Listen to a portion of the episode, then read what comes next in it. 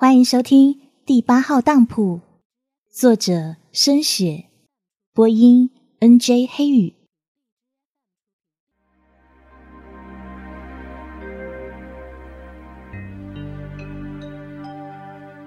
老爷每天晚饭前都在书房中打理一些事务，书房内一向没有下人伺候。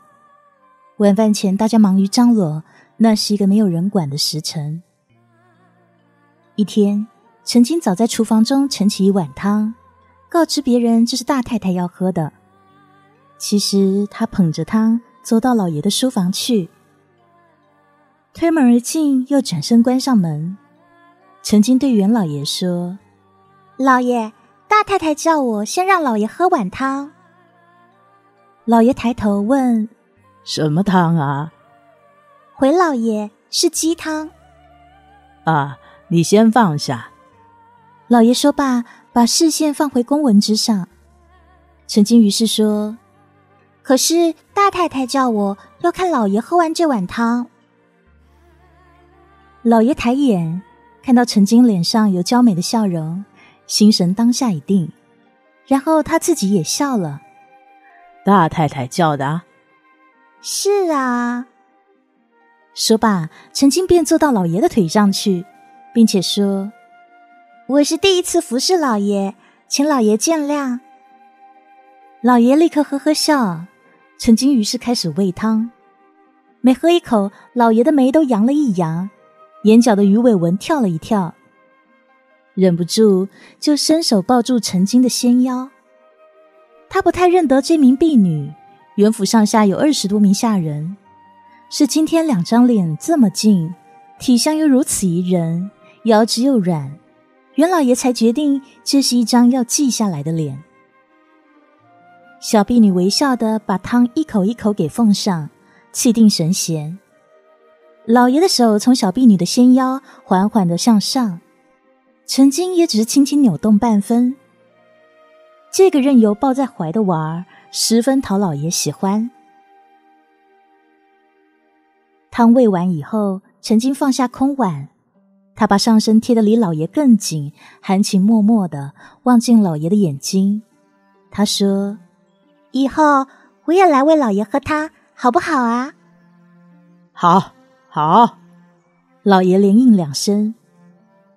这一幕喂汤上演完毕之后，老爷照样前往大厅与三名太太和八名子女用膳。陈金也若无其事的走到后房，一起吃他们的粗茶淡饭。今天的膳食有菜有鱼又有汤，比起在乡下的时候，根本是天堂。只是曾经知道，他渴望的是更多。譬如三名太太动不动就有燕窝补身，炖品更是不缺，巧手的甜品更是源源奉上。曾经有他的上进心，他才不稀罕只停留在吃主人汤渣的层次。而且他要快快停止那些磨屎抹尿的工作。他倒不相信讨了老爷欢心之后，他还要与大太太的屎尿为伍。此后每天黄昏，陈金都会送碗汤给老爷。老爷与他一直停留在揉揉摸摸的阶段，有时候老爷就让他喝完那碗汤。于是陈金便尝过了人参、鱼翅、鹿肉、熊掌等等滋味，甘香甜美。极品的流质充溢他的感官味蕾，精彩之处叫他闭上双眼，仰头享受那在口腔中打转的鲜美。至于老爷的手伸向哪儿，他也不管了。一天，老爷终于要求：“你真不让老爷享受享受啊？”曾经把汤往老爷嘴边送，他眯起眼。老爷，贱婢怕有辱老爷你啊！老爷伸手掐了掐陈金的腰肢，说：“怎会啊？老爷不知道多喜欢你呢。”陈金再把汤送往老爷嘴中。老爷，你不知道贱婢平常是怎么服侍大太太的哦？怎么服侍啊？老爷把手伸进他的衣襟中。贱婢日日夜夜也要为大太太洁身的。老爷立刻明白那是什么，他连忙停止了动作，也满是防备的注视陈金捧着汤的双手。陈金趁机会放下汤，站起身来，距老爷两步。他说：“贱婢的心愿是以后都服侍老爷。”老爷失去了出在身上那柔软的躯体，立刻体会到失去温柔的失落。他说：“好，好，我会安排。”对屎尿的厌恶，比起得不到的柔香软肉，其实也算不了什么。还有，陈静一副楚楚可怜。老爷，贱婢的身体孱弱，后房的膳食又食不下咽。老爷，可否批准贱婢进食三位太太的饭后菜啊？因看他的表情动人，老爷就被打动了。饭后菜？不不不，你以后的膳食啊，就跟三位太太一样，而且，什么？陈金心急起来，而且呢，为你准备一间闺房，让你好好疗养身子。陈金简直不敢相信自己的耳朵，当下非常之心花怒放。老爷把手伸向他一拉，陈金就糊里糊涂的被老爷给压住了。他嘻嘻笑的，一点都不介意，简直是想也没有想过的后代啊！当夜，陈金就在后房收拾细软。他知道三名太太都很不满意，当中有以二太太为甚。大太太的年事已高，这些宠她不争了。三太太自从生下第二名儿子后，就患上疾病，已经有一年时间服侍不了老爷。这一年间，只有二太太跟老爷最亲密，再不然就是怡红院的姑娘了。其他下人在陈金身后指指点点，他才不理会呢，连步姗姗的搬进他的小房间。虽然没有下人服侍，但从今以后他再也不用服侍谁了。老爷，雕虫小技了。之后，曾经过的日子就与少奶奶无异，根本没事可做。老爷不要他的时候，他就只管吃吃吃。太太们要吃三餐的，他一餐就给他吃完，胃口大到不得了。只要是美味的，不分时辰，他都可以放到嘴中。葱烧海参啊，松子鱼呀，童子鸡啊，翠玉饺子，金鱼肠，黄蟹粥，百花酿瓜，油泡猪肠，一天之内可以吃的，全都塞到肚子里。这就是存活的意义。对他来说，这就是幸福。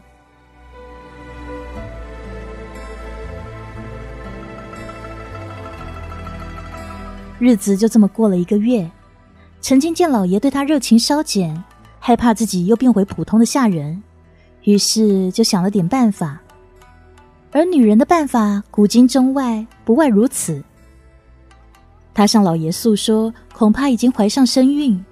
又说自己没脸，愧对双亲，一面说还一面引气。他哀求老爷让他一死，好让他有颜面见人。老爷的提议是：孩子生下来，我们袁家养。你放心，孩子是袁家的人。陈金在心中盘算：孩子，那我呢？我是不是袁家的人呢？老爷没有再说下去。房间内摆放了蜜饯、官宴，陈金遥遥望着，忽然觉得一切无味，无名无分，根本没有地位可言，也没有安全感。可是世事就是如此奇妙，陈金的彷徨很快有人打救，而那个人竟然是大太太。袁家上上下下都听说陈金怀有老爷的骨血。大太太知道以后，就跟老爷提议立陈金为四太太。理由呢？大太太一向讨厌二太太，多了陈金，老爷的心里就没有二太太了。况且大太太与陈金总算是主仆一场，理应帮上一把。就念在他当初抹屎抹尿抹的有理吧。大太太放下手中药茶，把消息告诉陈金的时候。陈金是再一次不可置信，来了省城不过七个月啊，他就已经从下人变成了元府的四太太，简直是不可思议呀！陈金的双眼噙住了泪，立刻想到的是：哼，以后可衣食无忧啦。唉，可当今最紧要的，还是得弄个孩子出来。元府娶四太太没有大摆筵席，只是吃了一顿丰盛的。曾经的生活改变也不大，房间依旧，但换了全新的被褥。衣服也添了些新的，手腕上、脖子上挂了些金器，身边多了一名婢女。稍微特别点的是，自娶亲的那天开始，老天就开始疯狂的下雨，下那些又重又大的雨点，密密麻麻的从天上落下，这样一洒，足足洒了有一个多月。看曾经不顺眼的二太太，会在四名太太用膳时说。我们袁家娶了人之后，老天就开始哭。哎呀，连天老爷都看不过眼呢。陈金忍着不理会他。今天的荷叶饭够香，他一连磕了三大碗。可天灾真是一件大事啊！雨一直下，下满了两个月、三个月，稻田给淹没了，畜生亦然。听说附近有个小村落，全村都浸在水里，死了许多人。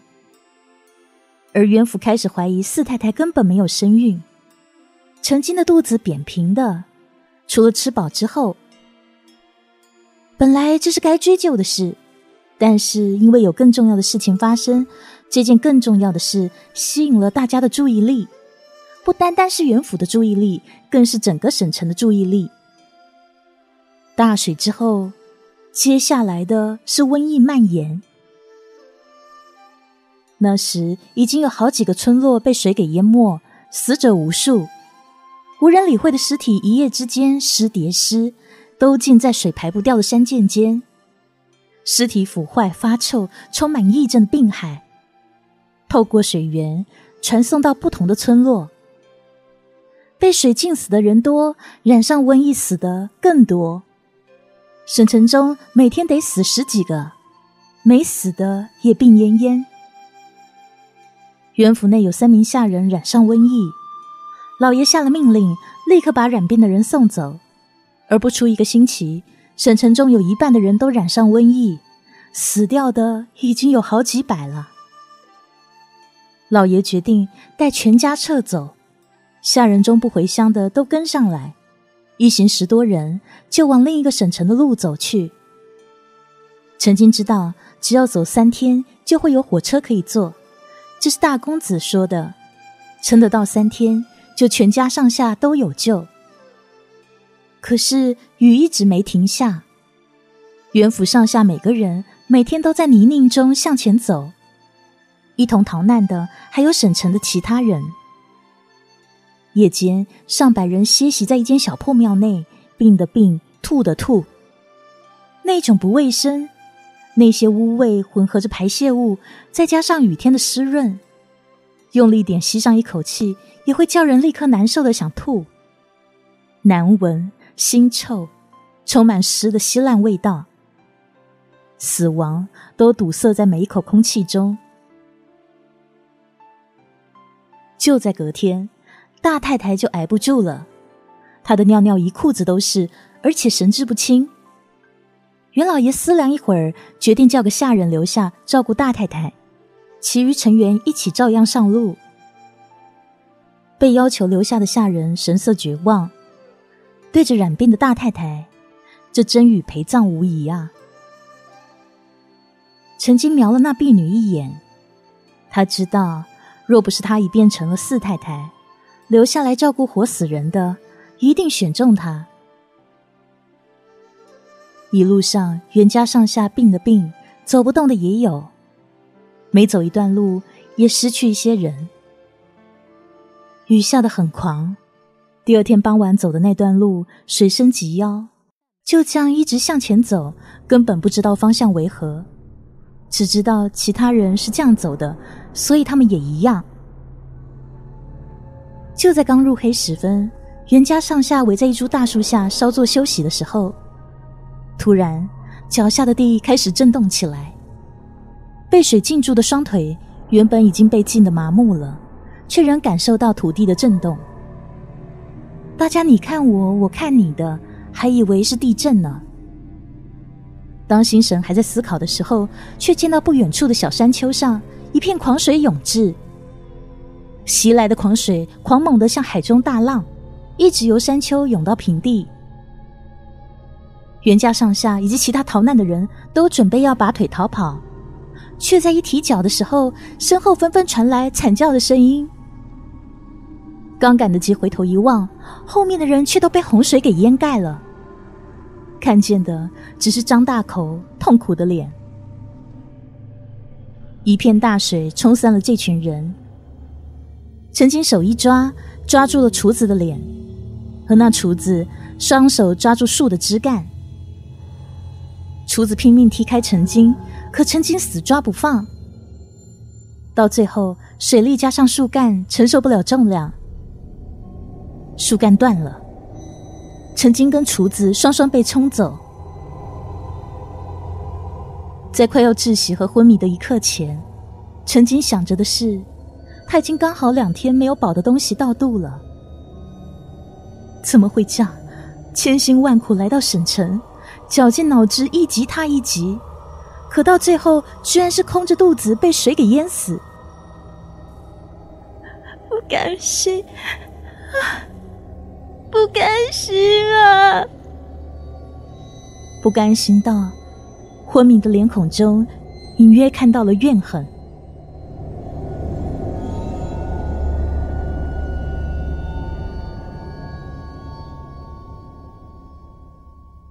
正当中国的中部地区忽然被水灾蹂躏时，中国正在面对一个大转变，辛亥革命爆发了。满清政府正在被中国人民所推翻。老板在国内往往来来，一边处理他的生意，一边感受一场与他生死已经毫无关联的大事。人类只看到人与人之间的统治，却不明白真正轻纵生杀大权的其实是命运，还有那干涉命运的人。倘若人的生老病死是由一个大能早早主宰，老板在运作的是利用另一个大能去干预，然后一点接一点的逐步侵吞。先是侵吞人类的财产，然后是身体，接着是快乐、运气、健康、爱情、理智，最后就是灵魂。如果生死有命。老板担当的是把这条命收归他的当铺，那么他所要下跪的大能就会满意了。这是一盘好的生意，接受交易的人多着呢。什么都可以不要，保留着用来做什么？还是抵抗上穷困、贫贱，还有反饥饿来的实际吧。灵魂的卖出价。可能只值一只烤得刚热的鸡。这些生意真的不可不做。老板也没忘记要为自己找个伙伴，但一直碰不上有缘人。今天，老板来到中国中部，那里天灾频生，人命贱如泥，一天半天便可换到上百个灵魂。他走在雨停了、大水也停了的堤岸边。他看见这里的屋顶都被淹没了，每走三步就有一条浮尸。很轻易的，他便能够探测到谁还有一线生机。走到一个横躺堤岸边的男人跟前，老板蹲下来，伸手抚摸男人的前额。这是一个五官端正的年轻人，他该是心眼也正派的人。这种灵魂值钱。男人经过老板的手心的碰触，神智便回来了。他缓缓的张开眼，当看见这名衣冠楚楚的人物时，男人下意识发出求救的声音：“水很大。”老板安慰他说：“已经开始退水了。然后老板扶起他，我来帮你。说也奇怪，男人感受到一股力量传送到他的感官与肌肉，刚从沉沉的睡眠中苏醒，却立刻感觉到精神奕奕，全身上下都精力充沛。男人站直身子，朝四周望去，他看到浮在水中的一个又一个躯壳。他的及时反应是：“啊，我们来看看是不是还有生还者。”说罢，探头朝附近的尸体中检查去。老板当下对这男人有了良好的印象，这个人好正直，而且侠义心肠。